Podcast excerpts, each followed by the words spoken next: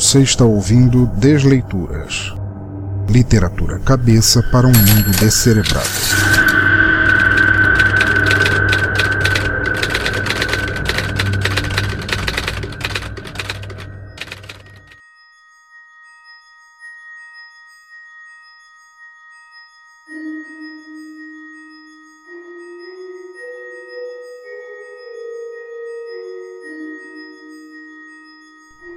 Amigos, e bem-vindos novamente ao Desleituras, nosso podcast de narração de contos, histórias, poemas e textos de autores que não dependem somente de editoras ou papel impresso para publicar suas ideias. A cada novo episódio, vocês conhecerão um autor ou autora e seu trabalho escolhido, partilhado neste podcast de maneira não comercial, ajudando a divulgar e incentivar literatura por outros meios que não apenas o impresso. Antes de apresentar o autor e sua obra neste episódio, quero deixar apenas alguns recados rápidos para depois começarmos sem mais impedimentos. As rasgadas de página de sempre. Vamos lá. A primeira, como sempre, é para lembrar que, se quiserem deixar seus comentários ou críticas sobre este ou outros episódios, deixem aqui mesmo nos comentários do post, no Twitter em arroba Pensador Louco, na fanpage facebook.com barra Teatro Escuro do Pensador Louco, no Google Plus em google.com barra Sinal Demais Pensador Louco ou pelo e-mail pensadorlouco.gmail.com. Seus comentários serão lidos e respondidos no próximo Desleituras com a devida honra. A segunda vem lembrar que minha série de contos estranhos, Receitas de Insônia, está agora em seu terceiro volume e vocês não sabem o que estão perdendo. Autopublicada aqui mesmo no site, essa série de e-books custa apenas R$ 3,00 cada exemplar, menos o segundo, que é completamente gratuito, e trata de temas estranhos, horror, ficção, suspense e demais esquisitices que saem da minha cabeça para as teclas. O primeiro volume, Desejo e Danação, trata dos últimos momentos de um doente e seu desespero em usar de quaisquer métodos, imorais ou não, para se curar de um câncer terminal.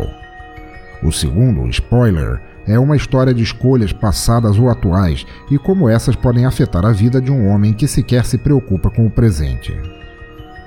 O terceiro volume, bem, vocês já estão aqui e não quero adiantar nada, falaremos disso em instantes. Todos os e-books podem ser comprados aqui mesmo no site pelo PagSeguro e ao comprar vocês receberão o e-book por e-mail nos formatos EPUB, MOB e PDF. Agradeço a quem me der a chance de mostrar meu trabalho. Me ajudem a provar que a autopublicação é um formato válido para continuar escrevendo. A terceira é para dizer que vocês podem ajudar e muito o Teatro Escuro do Pensador Louco a continuar produzindo podcasts. Seja por meio do Padrinho ou do PagSeguro, vocês podem fazer doações únicas ou mensais e com isso garantir, de acordo com a meta, a periodicidade dos podcasts. Dependendo da doação ou quantidade das mesmas, vocês podem receber brindes que vão desde adesivos oficiais, participações nos podcasts e muito mais. Os links estão no site e agradeço a quem decidir ajudar.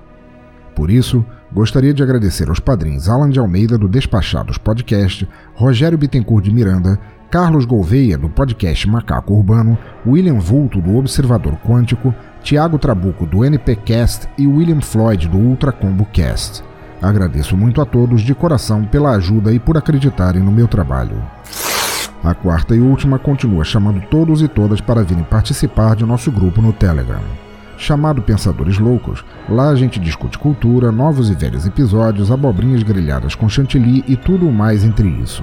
Basta entrarem em telegram.me barra pensadores loucos e participarem. O link também está no post.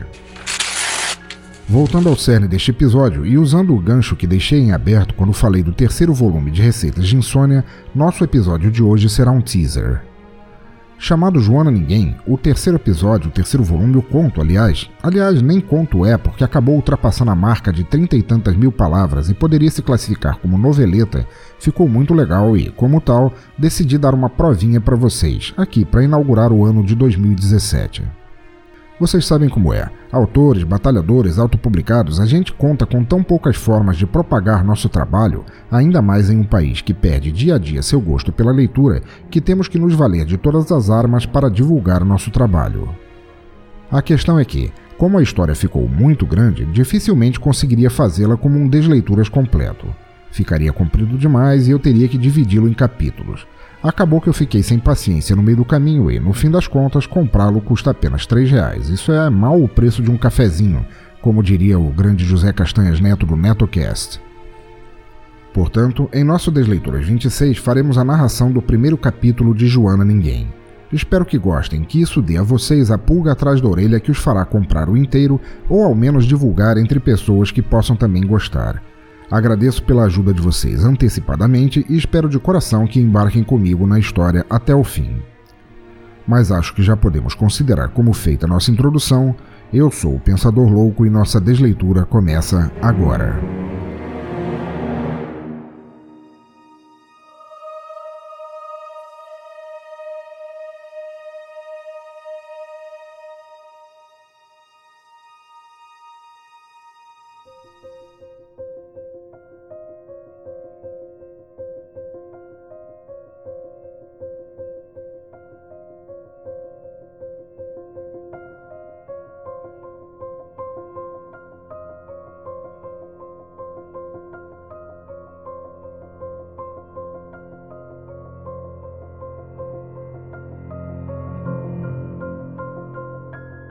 Joana Ninguém.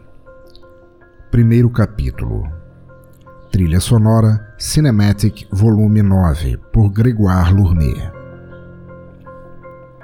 A criação destrói em seu percurso, derruba uma árvore em prol do crescimento de outra mas a humanidade ideal aboliria a morte, multiplicaria a si mesma milhões sobre milhões, ergueria cidade sobre cidade, manteria cada parasita vivo, até o acúmulo da mera existência ser engolido em horror. Citação de D. H. Lawrence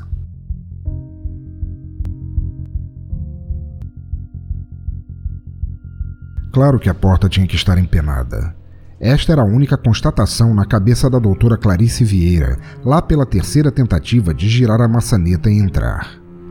O velho prédio, certamente condenado e interditado se não ficasse no Brasil, ocupava lugar em uma rua tão desabitada e de tal maneira povoada por casebres destruídos que o baixo edifício do Registro Municipal de Prontuários Médicos parecia nobre, praticamente um arranha-céu uma construção das antigas em seus quatro andares e em um local tão ermo que seus funcionários, supondo haver lá algum para ajudá-la a entrar, seriam a prova final de que alguns empregados pagos pela prefeitura tinham muito mais tempo para gastar seus salários do que trabalho a fazer para merecê-los.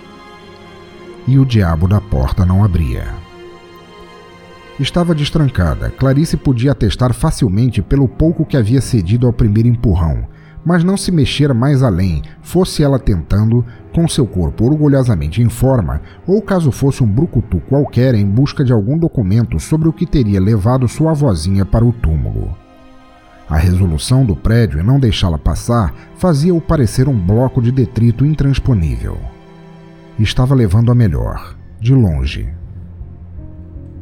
Dentre todos os seus anos como legista, Clarice nunca fora mandada a lugar algum tinha todo um histórico impecável de serviços prestados à Polícia Forense do Exército, isso sem contar cada ano de curso ministrado na Universidade Cipriano Fonseca, e não lhe cabia ter por que se rebaixar a acatar ser enviada a uma ruína para analisar papeladas forradas de mofo e traças. Não sem praguejar muito, ao menos. Era verão, seu guarda-pó branco principiava a transparecer o suor, o qual já tomara conta das roupas casuais que usava por baixo, Entrar em seu carro sem ar-condicionado, a ponto de assar qualquer pernil facilmente de tanto sol, seria suicídio moral. Serviço de campo não aparecia em qualquer ponto na lista de sua zona de conforto, e o tenente Maciel ainda levaria a sua pelo pedido absurdo de mandá-la ao lugar. Que enfiasse suas ordens em algum estagiário com alvo de babaca marcado na testa e a deixasse voltar a seus mortos em paz. Aquilo já era demais. Sem querer nem por um decreto usar os ombros como ariete, dando um último tranco à porta de madeira velha e pesada, Clarice optou por deixar-se vencer e deu meia volta. Apanhou sua pesada maleta no chão. Quem eles pensavam que ela era, droga? 37 anos bem mantidos entre formaldeídeos e peles acinzentadas, uma vida beirando a perfeição em análises forenses e causas-mortes determinadas, e eles tinham a petulância de a enviar por tempo indeterminado para aquela cidadezinha horrível e brejeira para organizar e avaliar certos registros de autópsia inconclusivos? Ah, não! Nenhuma mulher com respeito próprio aguentaria aquilo. Empinou o nariz e chegou a descer dois degraus da soleira rumo ao carro, já prendendo a respiração, antevendo o baque quente do ar que a daria boas-vindas ao entrar em seu Civic. Você está quase uma hora adiantada. A voz vinha de trás de Clarice e acompanhada de um deslizar tão suave nos trincos da teimosa porta que a médica achou estar sofrendo de alucinações pela insolação. É a primeira vez que ouço falar disso como se fosse ruim, respondeu imediatamente. Virou-se nos calcanhares. Encarando-a, havia um homem beirando os setenta, magro ao ponto de dar dó. De jeito algum teria aberto a passagem se não contasse com algum truque. Entra e dá as chaves, depois mando deixar teu carro num lugar melhor. O velhote não parecia em nada incomodado ou desapercebido da chegada da visitante. Ela era esperada. Há quanto tempo sabia que eu estava aqui? Perguntou a médica, pontinha de irritação. Ixi, te vi chegando de carro quando você ainda procurava se orientar. Mostrou um tablet na mão que estava oculta pela porta. A tela dividida em vários quadrados cinzentos de imagem em tempo real. E não podia ter aberto a porta antes? Ah, é meio que uma aposta que os povos faz aqui, sabe? Para ver quanto tempo leva até alguém desistir. Não tem muito o que fazer durante os dias para se passar o tempo. Ele deu de ombros. Clarice não estava procurando quando viera pela estrada de terra batida e mato, mas saber que havia câmeras durante o caminho deixava tudo mais intrigante ainda. Definitivamente um contraste com o que avaliara do prédio e o serviço que ocorria nele pelo lado de fora. Entra, já disse. O velho reforçou sem perder a cordialidade. A porta aqui nunca pode ficar aberta muito tempo. Clarice passou adiante e a porta, aquela coisa acabada e dura e de verniz rachado, fechou atrás de si sozinha, por um mecanismo hidráulico que não tinha como ser visto pelo exterior. As janelas externas cerradas, com antigas venezianas e acúmulo de pó, não davam nenhuma dica do que haveria do lado de dentro. Não estariam mais certas se pudessem. Nada era a palavra do dia. A sala de entrada no registro municipal estava numa situação de descaso e abandono igual ao visto pelo exterior. Paredes antigas com papel descolando na junção do teto, marcas de bolor em toda parte, chão de linóleo irregular ao ponto de ser perigoso e uma velha mesa de madeira. Com uma cadeira condizente, um rádiozinho AM/FM daqueles de se ouvir partida de futebol, organizador de expediente em acrílico rachado e nada mais. Uma escada subindo para sabia Deus onde, duas outras portas abertas para salas vazias, exceto por fichários verticais detonados de ferrugem, e o velho recepcionista. Não parecia à toa que ele ficasse fazendo apostas para passar o tempo. O coitado sequer tinha acesso a uma televisão. Clarice deixou cair os ombros e suas feições seguiram, mas o senhor que a recebera, percebendo, interveio prontamente.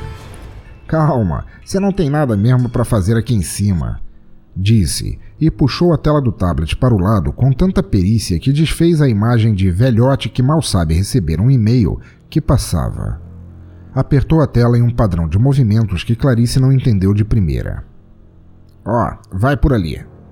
A legista ouviu um baque suave e abafado vindo de entre as portas das duas passagens, que eram bem separadas uma da outra, e se surpreendeu novamente ao notar que os batentes estavam ali para ocultar as frestas de uma outra porta.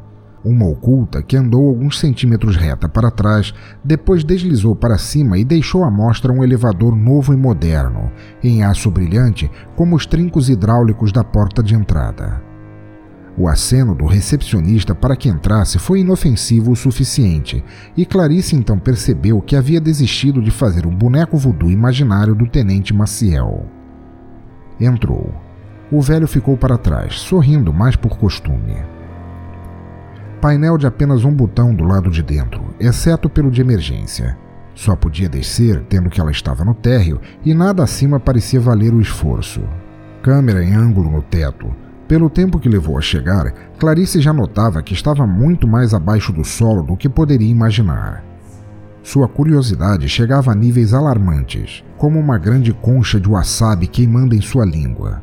Não estava acostumada a trabalho de campo, mas menos ainda àquele tipo de incógnitas, especialmente naquele lugar esquecido por todos. Sem dar qualquer indicação de quantos níveis havia descido, o elevador simplesmente parou e abriu uma única porta para um corredor longo, branco ao ponto de causar desconforto e com alguns funcionários tão diligentes trafegando entre suas portas transversais que a médica pensou ter atravessado a passagem para uma outra realidade ou país. Ao fim dele, uma mesa. Nela, uma mulher lhe acenava para se aproximar. Bem, ao menos o ar-condicionado está ligado aqui embaixo. Clarice pensava enquanto ia em direção da mesa. Notou rapidamente que não estavam acostumados a receber visitas. Os que diabos será que fazem ali? Pois o tráfego praticamente parou com sua chegada. Todos os olhares nela, como se esperando que tropeçasse.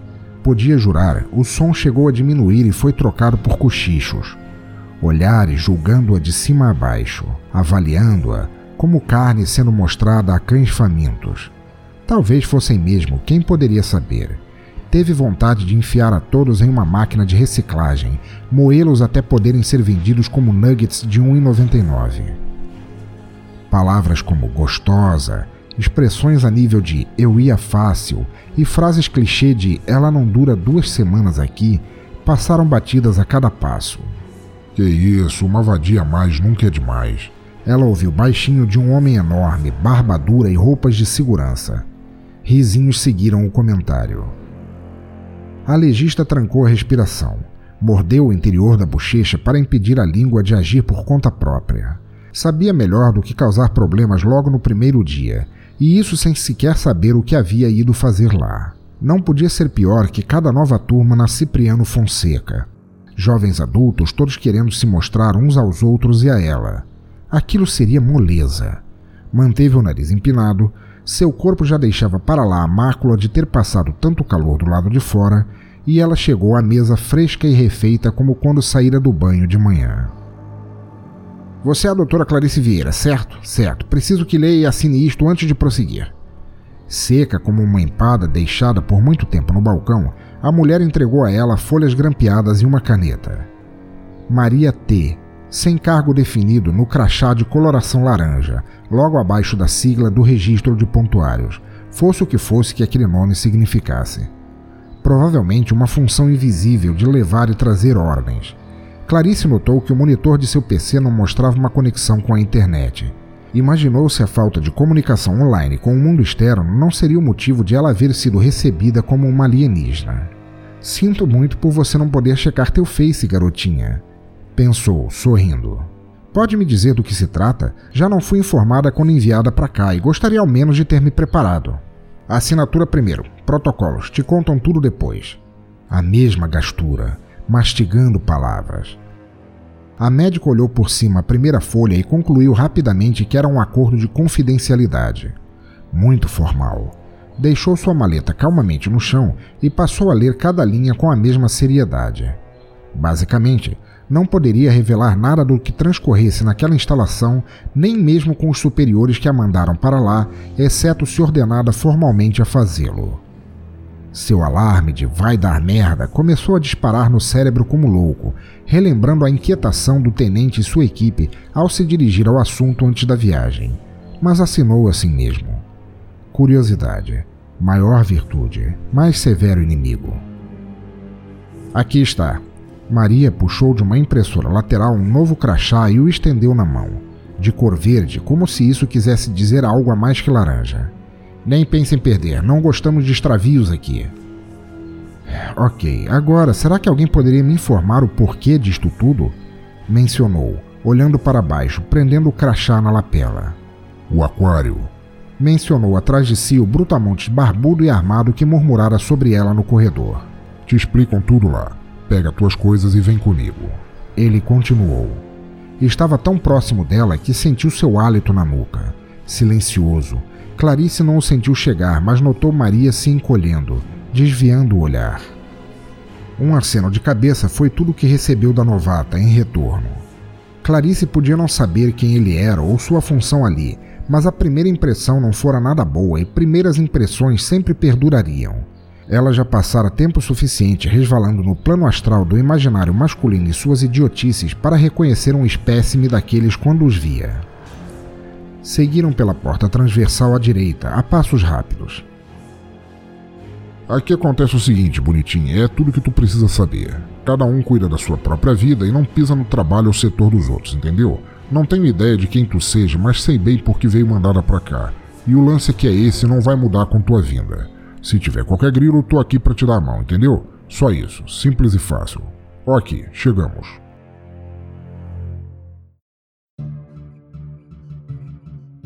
Clarice poderia vencer qualquer mesa de pôquer com sua ausência de expressões.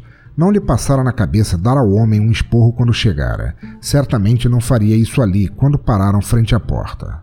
Não, claro que lhe passara na cabeça. Para que mentir? A médica fora tocada e não de uma maneira aceitável desde que andara por ele a primeira vez, e isso apenas com um olhar. Colocar o orangotango no chão, onde ele merecia ficar, era quase um pré-requisito, e ela sequer sabia seu nome ao certo. Silas qualquer coisa no crachá verde. Mas espere, disse a si mesma. Espere até se meter a besta mais perto do que dois metros de mim para ver o que te acontece. O tal Silas girou a maçaneta e entraram no aquário, que, pelo quanto Clarice conhecia da expressão, nada parecia com o ambiente ali. Mas, até então, parecer era um verbo bem irrelevante desde que aceitara a missão. Aquário? O diabo da sala nem ao menos conta com uma janela. O lugar é no subsolo, pelo amor de Deus pensou a doutora em sua primeira análise. A sala na qual Clarice entrou era ainda mais decepcionante que o prédio quando visto pelo lado de fora. Toda branca, longa, quase vazia, tirando pela mesa igualmente comprida e o médico sentado nela. Duas cadeiras, uma ocupada pelo responsável, a outra esperando. Por ela? Provavelmente. O ambiente inteiro de uma brancura que se estendia do chão ao teto. Cegante, estéril, repelido pelas outras cores, não fossem as pastas displicentemente dispostas sobre a mesa, um monitor cinzento e a própria pele mulata vibrante de Clarice. E uma cortina emborrachada, igualmente branca, imaculada, separando a sala no sentido longitudinal.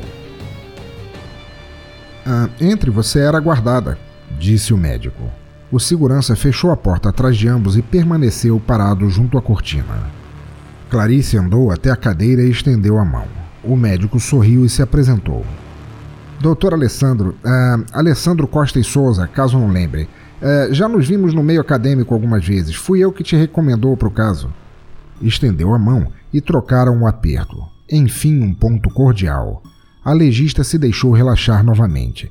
Ao menos, não estava mais entregue apenas à companhia do segurança de Cromagnon. Sim, claro, e pelo menos duas convenções, respondeu ela, afável. Você é o culpado, então? Sou, e não queria ter indicado alguém mais além. Se é o caso de culpa, estou aqui de réu confesso. Tenho ideia de que esteja ainda um pouco estonteada com o lugar e a pressa velada em trazê-la. Não é exatamente um domingo no parque, mas verá como toda essa privacidade é necessária em instantes. Ah, afinal vai me dizer o que eu vim fazer? a inquietação pulando como carvão no fogo. Porque, desde que o tenente Maciel me passou essa bomba e até chegar aqui, não consegui nem mesmo elaborar as ferramentas que precisaria para fazer o que for que me queiram aqui. Quero dizer, não me entenda errado, mas não parece bem um trabalho burocrático, ou teriam, pelo que vi, bastante gente capaz de varrer folhas de papel. Mas se for uma análise de diagnósticos, isto igualmente não se parece em nada com um hospital ou necrotério. Ah, certo, bem, o médico tirou os óculos e apertou fundo entre os olhos, esfregando a pele do nariz fino. Não é como se houvessem muitas instalações como esta no país. E claro que eu entendo que esteja um pouco indignada pela escassez de dados, mas é a premissa daqui. Por isso somos tão poucos os órgãos que tratam do que tratamos, e igualmente por isso não podemos ficar à vista de qualquer um. Todo civil com o celular na mão é uma estação de mídia completa estes dias. Este prédio é tão arbitrariamente insosso por fora que duramente alguém imaginaria a verdade de nossas instalações, se é que me entende. Ela entendia. O que me leva a pedir que me entregue teu celular enquanto estiver no registro. O pedido veio de mão estendida, segurando um envelope aberto. A doutora já esperava. Entregou sem piscar e o aparelho foi lacrado no papel e guardado na mesa do colega de profissão. Sei que é chato exigir isso, mas todos passamos por esse contratempo. De qualquer maneira, não há sinal que se propague aqui embaixo. Seria só para. gesticulou de forma vaga. Impedir as outras funções. Ficará comigo e você poderá levá-lo toda vez que sair. Ela entendia também. Mas sente-se um instante, sim? Posso pedir uma água para você? Café? Não mesmo? Perfeito, vamos logo ao que interessa. Não espero ficar te passando migalhas de informações. Posso ver que você está bastante ansiosa e incomodada como está. Então vamos jogar o caso de uma vez no ventilador. É assim. Foi no bairro Rio Negro. É nas marginais da cidade do lado, é Cranberry. Faz o que? Três meses em média, foi isso? Doutor Alessandro se dirigiu ao segurança mais por fazer, mas Clarice não virou o rosto para ver a resposta. O médico continuou. É um lugar um pouco largado, se consegue imaginar. Pequena comunidade, poucos habitantes, mais um. É, como é que é? Lixão, poderia dizer assim. Quando fomos informados de nossa paciente zero andando a esmo pelo lugar. Paciente zero. A médica cortou o monólogo imediatamente. É uma nova patologia? Porque se for, cotando por baixo há cinco nomes melhores que o meu para fazer uma. É, sim, veja, não, não tire conclusões por enquanto. Alessandro devolveu o corte. E sim, é uma patologia, mas não ao certo como você a mediria por ouvir falar. De qualquer forma, a mulher causava muitos problemas na comunidade que lhe falamos. Ela foi. Pausa, apertando o osso do nariz novamente. Ah, hostilizada pelos moradores de rua e seu comportamento era entre violento e fugidio acabou caindo nos ouvidos da polícia militar, mas eles também não puderam resolver. Então você imagina que alguém na PM falou com seu superior, que falou com a superintendência militar, que repassou a algum general e assim por diante. Acabou desabando no nosso colo e temos tentado lidar com ela desde então. Mas a gente só pode ir até certo ponto sem precisar da ajuda de terceiros, o que nos levou a você. Clarice transbordava dúvidas sob o olhar do colega de profissão. Depois de alguns segundos, ele seguiu. Claro, não vazou na mídia por meio de ordens maiores, e as possíveis testemunhas foram incentivadas a não deixar passar nada e. Os moradores do Rio Negro acabaram sendo relocados. Eles, bem, não tinham realmente credibilidade para comentar sobre um caso desse cacife. Doutor, desculpe minha franqueza, mas isso tudo é muito factual sem dizer nada realmente. Fui prometida por você, e isso agora mesmo, já, que receberia respostas, e para ser sincera, ainda estou esperando por elas. Por que não parte para cima do que é tudo isto ao invés de ficar apenas mastigando o assunto pelas bordas? Alessandro franziu os lábios de forma bem apertada, algo entre medo e o sorriso de alguém que sabe mais que outro alguém. As sobrancelhas ruivas deixavam sua aparência ainda mais desamparada. Ela estava certa, claro, por que não partir para cima de uma vez? Aí está, disse ele, acenando brevemente com a mão em direção a ela. Já Clarice estava inquieta demais para perceber que Silas puxara a cortina inteira silenciosamente enquanto ela falava. Tá atrás de você. Aquário. Agora sim. A parte encoberta da sala era dividida por uma espessa parede de vidro. Tão espessa, analisando melhor, que deveria ser hermeticamente fechada para não deixar passar nada nem som, nem ar, nem o que quer que afligisse aquela pobre mulher.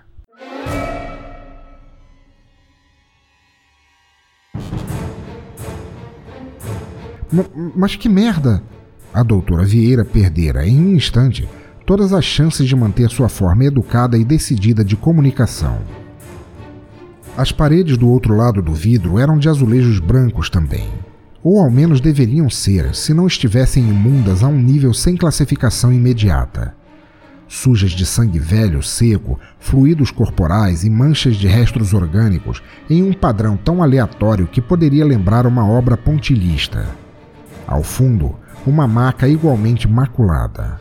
Alguns rasgos, várias cintas e algemas de restrição abertas, mas não era o todo do aquário que chamava imediatamente a atenção. Clarice somente olhou em volta para encontrar, nos arredores daquela sala lacrada, algum sentido para contrapor ao foco central, o qual fugia a qualquer opinião que pudesse tecer sobre a situação.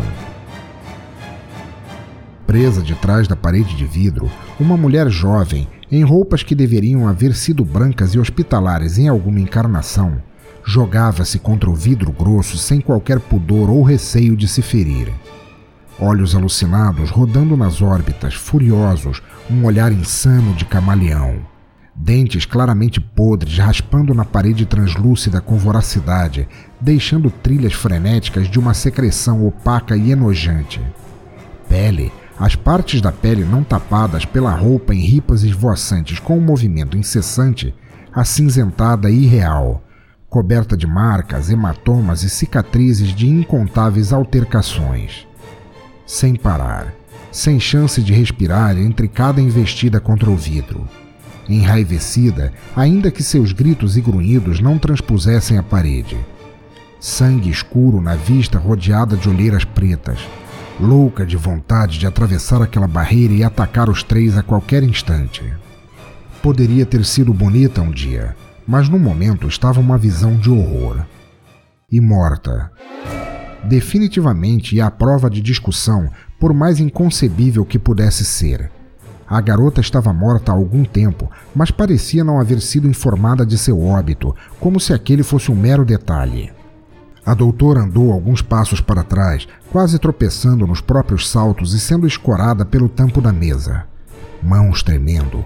Ela, que não tinha deixado transbordar medo e indignação quando a analisar resultados de assassinatos que dicionário algum poderia classificar. Virou-se para o lado sem conseguir verbalizar qualquer pensamento. Silas levara a mão à boca, contendo risadas de deboche. Na certa, estava há algum tempo esperando essa reação. Doutor Souza, impávido.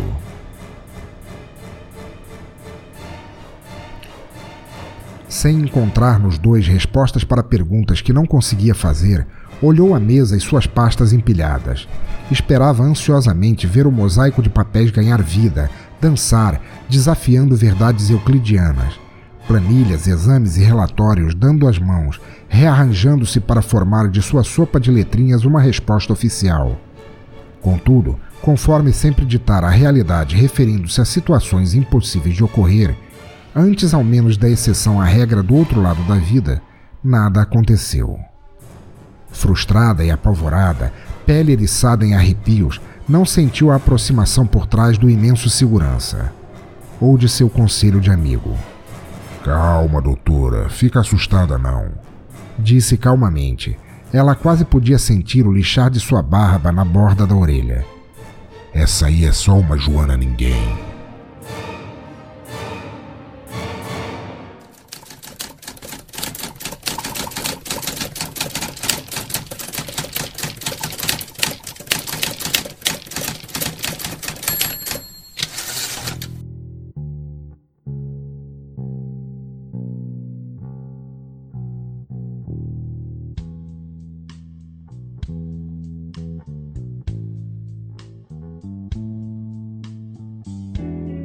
Ok, desleitores e desleitoras, chegamos ao final de nosso teaser e rogo que tenham gostado dele o suficiente, ou ficado intrigados o bastante, para irem em frente e adquirirem o e-book inteiro.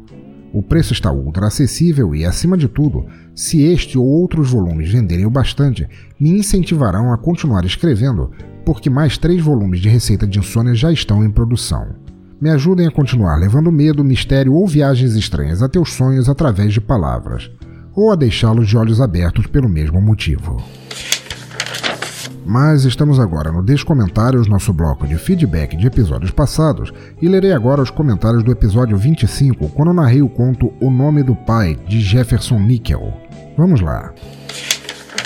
Primeiro comentário de Darley Santos, que diz aqui: Fiquei momentaneamente sem palavras após escutar. Esse conto me fez pensar em algumas coisas. Pensei em todas as individualidades tolhidas, sufocadas, nos traumas, na violência da imposição da vontade alheia, na sensação de voz embargada, no engulo seco, no pedido de socorro entalado na garganta. Uma vez li que a sociedade é uma conspiração contra o indivíduo. Ora, tanto mais vale isso para os indivíduos vulneráveis que são privados da deliberação sobre seu próprio destino, como o sexo frágil em uma sociedade perigosamente machista. Pensei em vidas interrompidas, pensei em injustiça, na falta de sensibilidade, na raridade do amor genuíno. Ah, aquele momento em que a verdade se revela no conto, magistral. Tanto melhor o conto se torna de se escutar na segunda e terceira vez, risos. Primeira vez que escuto algo daqui do Pensador Louco e muito me agradou. Abraços. meu amigo Darley. É sempre um prazer receber comentários e mais ainda comentários de, de ouvintes novos, o que significa que a gente está chegando mais longe, conquistando mais pessoas e trazendo mais gente para esse nosso hospício literário aqui. É, muito obrigado. Eu achei fantásticas as tuas considerações sobre o conto. Realmente é uma análise triste, mas infelizmente real sobre coisas que acontecem na nossa vida. E esse conto foi emocionante de narrar, de ler e que bom que você gostou também. Espero que você volte sempre aqui. Um abração, feliz 2017 atrasado. Esse episódio atrasou um pouquinho, mas acontece. E volte sempre que quiser. Segundo o comentário do Garcia, que faz parte tanto do nosso grupo do Telegram quanto do Boteco Virtual, ele está sempre lá, e ele nos diz aqui: enquanto escutava a história da espantalha, pensando sobre a natureza das pessoas que, ao invés de serem gratas por ter algo que lhes proteja a comida, preferem zombar de sua aparência, como se tudo que fosse funcional fosse belo. Pensando nisso, observava o céu desta tarde confrontando o azul com nuvens e mais nuvens. Me lembrei de como é comum tentar imaginar, diante da pareidolia, formas nas nuvens, mas não me lembro de alguém que imaginasse formas no azul entre essas nuvens. Imagino assim a espantalha, sendo algo que existe entre tanta coisa comum e ordinária, esplendorosa na sua não existência e oprimida por massas de gás. Muito grato por mais uma vez nos trazer essas histórias de pensar e sentir. Abraços e sucesso.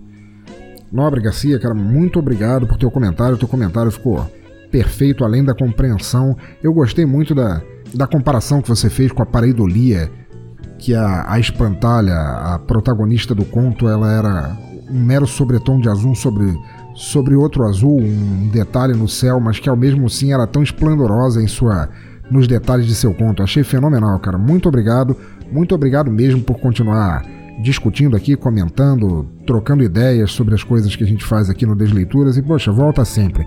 Inclusive, ouvintes, é com muito prazer e satisfação que o Garcia também mandou um clipe de áudio fazendo uma, uma mensagem de desejo de bom 2017 para cá, pro, pro Teatro Escuro do Pensador Louco, e é com muita honra, emoção e prazer que eu toco ela aqui para vocês. Obrigado, Garcia, mais uma vez, cara, espero que você tenha um ano fabuloso também.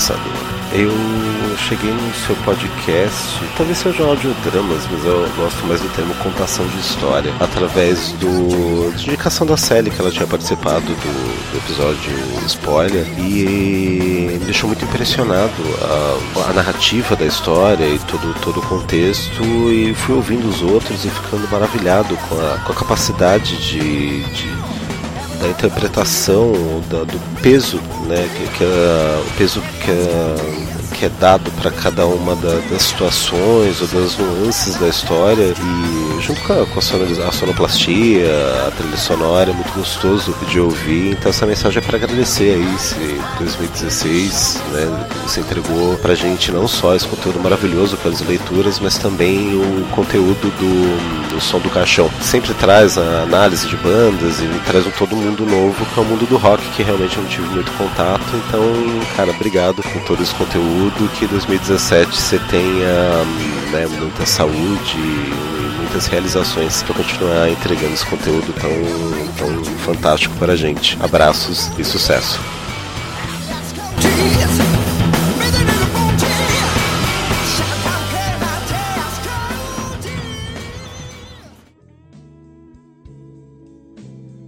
Gente, que comentário legal, que clipe de áudio legal, quero me sentir realmente honrado de recebê-lo. Garcia, Cara, você tá para sempre na minha lista de, de, top 10 comentadores, cara. Muito obrigado. E amigos, por que não? Obrigado para você, cara, pra tua patroa, a Condessa, que tá sempre aí comentando também, participando lá do Boteco Virtual do, do José Castanhas Neto, do NetoCast. E, cara, aparece sempre aí. Abração. Próximo comentário de Mark Tinoco, lá do Cultura Pop a Rigor, que nos diz aqui: Conto denso e triste. Ouvi umas três vezes para tentar pegar todas as sutilezas. Parabéns ao Jefferson Níquel pela história e a você, pensador, por mais uma narração sublime. Abraços. Grande Mark, grande Mark, apesar da crise de abstinência que eu estou tendo do, do Radiocast, o Radiocast é o podcast do Cultura Pop a Rigor, que ele faz com maestria junto com a Adri e o Dretinoco, apesar de eu estar com essa, com essa abstinência, porque vocês estão em pausa e eu preciso muito que vocês voltem. Eu, como sempre, agradeço muito por você vir aqui, por você comentar, por você participar, cara, e ser esse amigo tão bom, cara. Tô esperando a volta de vocês. Muito obrigado por ter gostado do conto e grande abraço, feliz ano novo. Próximo comentário curto do nosso ouvinte antigo Broderix, que escreve aqui: Olá, grande amigo. Cast realmente profundo. Fiquei sem palavras. Parabéns. Meu amigo, eu que agradeço, cara. Por poucas que sejam tuas palavras, elas são muito valiosas. Continue jogando elas sempre aqui, que eu continuo sempre produzindo conteúdo que renda essas palavras grandes, compridas, pequenas, como você quiser, Broderix. Volte sempre aí, cara. Abração. Próximo comentário de, do Neto, José Castanhas Neto, o host criador do NetoCast, um podcast diário, creiam vocês, que fala de assuntos diversos, esporte, fala de advocacia, curiosidades do dia a dia, grandes ditadores da história e que também é o nosso bartender, o nosso barman do Boteco Virtual, onde a gente se reúne todo sábado à noite para discutir filosofias e cachaças com a mesma intensidade. E ele nos diz aqui: Grande pensador, demorei para comentar este desleituras, mas cheguei. Risos, a correria está terrível conforme já sabes. Excelente episódio, parabéns ao Jefferson Níquel e, claro, a você pela edição primorosa. Este conto me fez refletir em quantos espantalhos nos rodeiam no dia a dia e como estas tristes pessoas nos passam de despercebidas. Me fiscalizarei nesse sentido e não deixarei mais meus espantalhos passarem diariamente por mim sem que eu pelo menos lhes dê um pouco da merecida atenção. Sim, este episódio foi uma verdadeira lição para mim, não que eu seja um cara frio, muito pelo contrário, mas serviu para eu me ater aos solitários das multidões aqui da Bela Vista em Sampa. Mais uma vez, parabéns e um grande abraço, Neto. Pô, meu amigo, eu é que agradeço, cara. Você, longe de ser um cara frio, você é uma das pessoas mais acolhedoras que eu já conheci, e a prova disso é que você criou esse mecanismo de aproximação foda que é o Boteco Virtual. Eu diria até que ele é quase uma rede social exclusivista para os bebedores de sábado à noite. E, brother, ser teu amigo, conhecer teu podcast, o Boteco Virtual, a quantidade de amizades que eu fiz por causa disso, de você, do Boteco Virtual, do conjunto da obra, já mostra que você não é um cara frio, cara. Você é um uma das pessoas mais gente boa que eu conheço e é um prazer e honra te chamar de amigo, cara. Que bom que você gostou do cast e volta sempre aí. Próximo comentário do Sebs, do podcast Apenas um Cast. E ele nos diz: dá o que pensar. Antigamente, agressões eram físicas e psicológicas. Hoje em dia, a questão física amenizou bastante, o que por sua vez fortaleceu a psicológica. Alguns pais enxergam os filhos como espelhos e propriedades muitas nuances nesses contos, desde a pena que se sente da personagem até a constatação de que isso um dia já foi considerado normal e corriqueiro. Abraços e um ótimo Natal, pensador Sebes. Pô, muito obrigado, muito obrigado por esse comentário. Você nem sempre comenta, cara, mas pô, quando comenta é motivo de festa. Como eu disse, cara, eu sou movido a comentários, meus podcasts são movidos a comentários. Muito obrigado e você tem toda a razão sobre o que você falou, cara. A agressão psicológica aumentou bastante. É uma pena que antigamente tenha sido considerado normal essa propriedade dos pais sobre os filhos, ou o que decidirem fazer com eles, ou tratá-los como mercadoria. E você tem toda a razão, cara. Vamos esperar que um dia a gente evolua, embora a evolução não seja exatamente uma coisa dita como fazendo parte da espécie humana. Espero que a gente evolua e passe desse passado e presente tenebroso que a gente tem.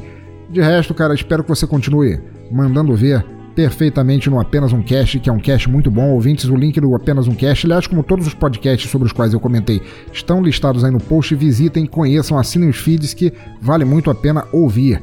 E Sebs, grande abraço, cara. Feliz 2017.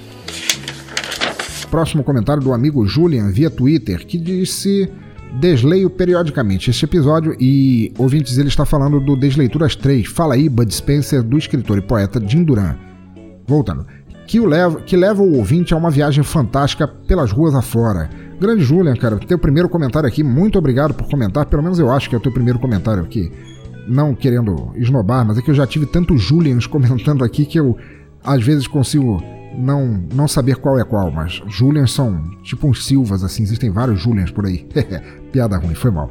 É, muito obrigado, cara. Que bom que você escutou, que você ouve e reouve o, o Fala Iba Dispenser, o nosso Desleituras 3. Jim Duran realmente fez uma, uma obra da vida boêmia, uma, uma crônica que poderia acontecer com qualquer um de nós, e é muito gostoso ouvir a, aquelas palavras, como parece o transcorrer de, de noite que todos nós já passamos em algum momento, cara. Espero que você volte sempre para ouvir, continue ouvindo as novidades, não apenas o Desleituras 3 e apareça sempre aí. Então tá, ouvinte do Desleitura, chegamos ao fim de mais um episódio. Espero que tenham gostado do teaser, do meu trabalho, do Receitas de Insônia como um todo e. Sabe como é, né? Ajudem na divulgação, ajudem comprando, ajudem propagando um autor autopublicado que acredita nisso ainda. Não se esqueçam de deixar seus comentários aqui via e-mail ou nas redes sociais e de ajudar na divulgação deste despretensioso podcast entre pessoas que não o conheçam, mas que talvez possam gostar. Assine nosso feed, ele está lá no menu no topo do site e vocês podem encontrá-lo em duas formas: só o Desleituras ou todos os podcasts que faço aqui. Escolham qual servir melhor a vocês e fiquem sempre antenados no que vou lançando. Assinem também no iTunes, os links estão lá no topo do site.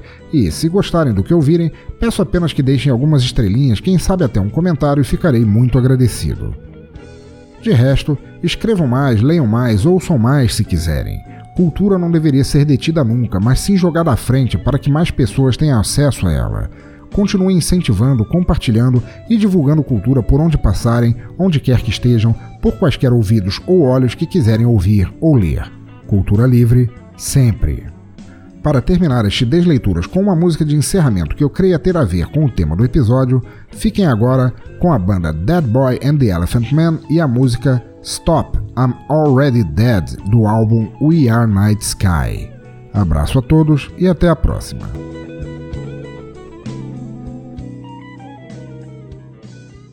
A spirit climbs my spine to the brain, following the railroad tracks down again. I needed space with soul, maybe we can die there.